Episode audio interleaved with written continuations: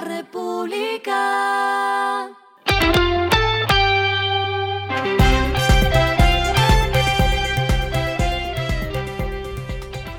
Al final de la jornada, esto es lo que debes saber sobre el comportamiento de los negocios, las finanzas y la economía. Las movidas de hoy fueron.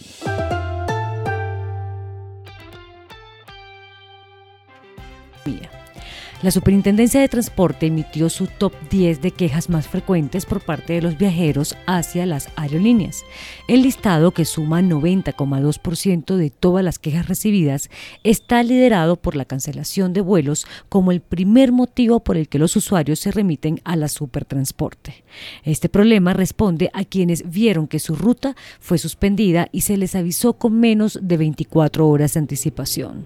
La Supertransporte recibió en lo que va de año un total de 8.232 quejas, lo que representa 41,4% del total recibido. La Gobernación del Atlántico, la Alcaldía de Puerto Colombia y Tecnoglass anunciaron que la inauguración del faro de Puerto Colombia será el 18 de diciembre. La estructura de 70 metros de altura y fachada de vidrio fue donada por Tecnoglass al municipio de Puerto Colombia y espera alcanzar con su luz hasta 35 kilómetros de distancia a los barcos que hacen su tránsito entre los puertos del Caribe a la altura de Bocas de Ceniza, la entrada del canal navegable del puerto de Barranquilla. Alsea cumplió 15 años de operación en Colombia y completó las 250 tiendas físicas de las marcas Domino's, Starbucks y Archie's. En lo que va de año, Alsea abrió 10 tiendas en Colombia y llegó a una nueva región que fue Santander. Lo que está pasando con su dinero.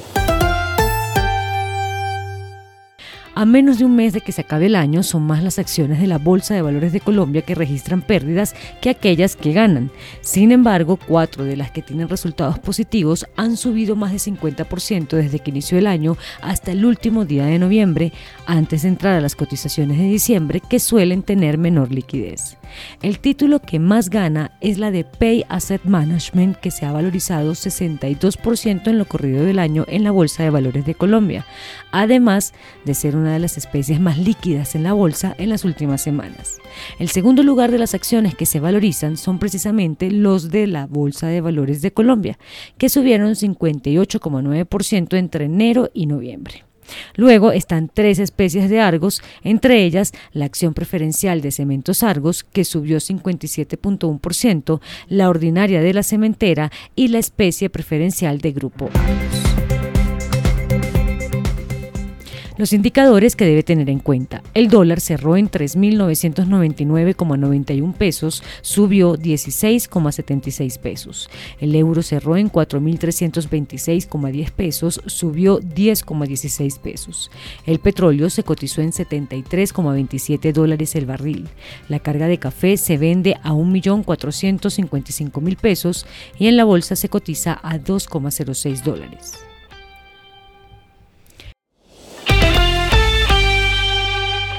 Lo clave en el día.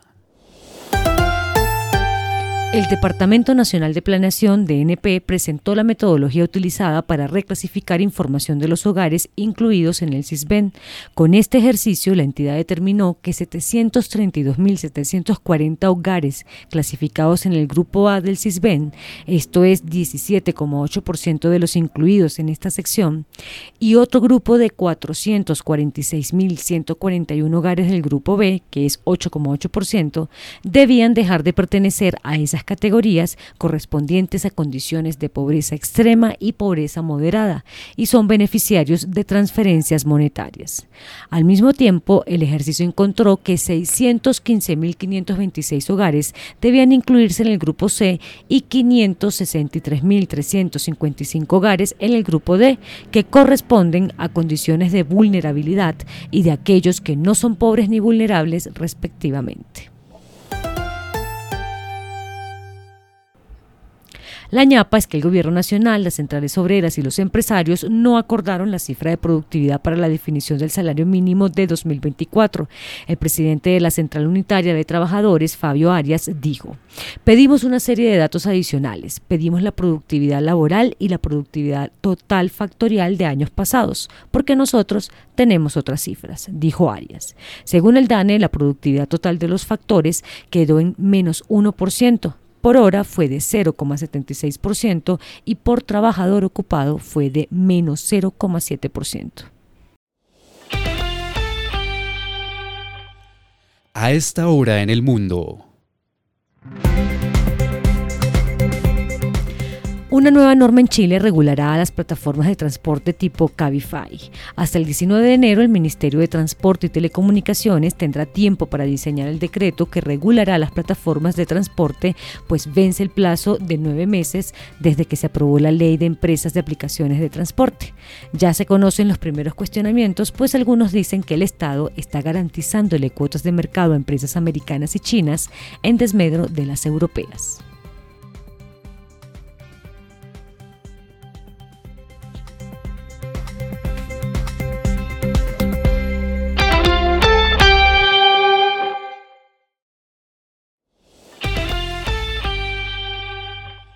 Y el respiro económico tiene que ver con este dato.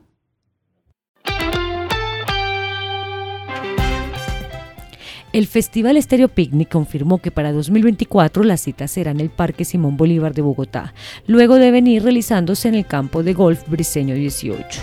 Este evento será del 21 al 24 de marzo de 2024. El anuncio se dio por medio de la cuenta de ex de Páramo con la frase Bienvenidos a un mundo distinto en el corazón de Bogotá y un video del parque. Y finalizamos con el editorial de mañana, la necesaria redistribución de los subsidios. El Estado colombiano es subsidiador desde hace mucho tiempo, sin convertirse aún en asistencialista. Es necesario que Planeación Nacional revise y cuantifique lo que hoy se tiene. Esto fue Regresando a casa con Vanessa Pérez.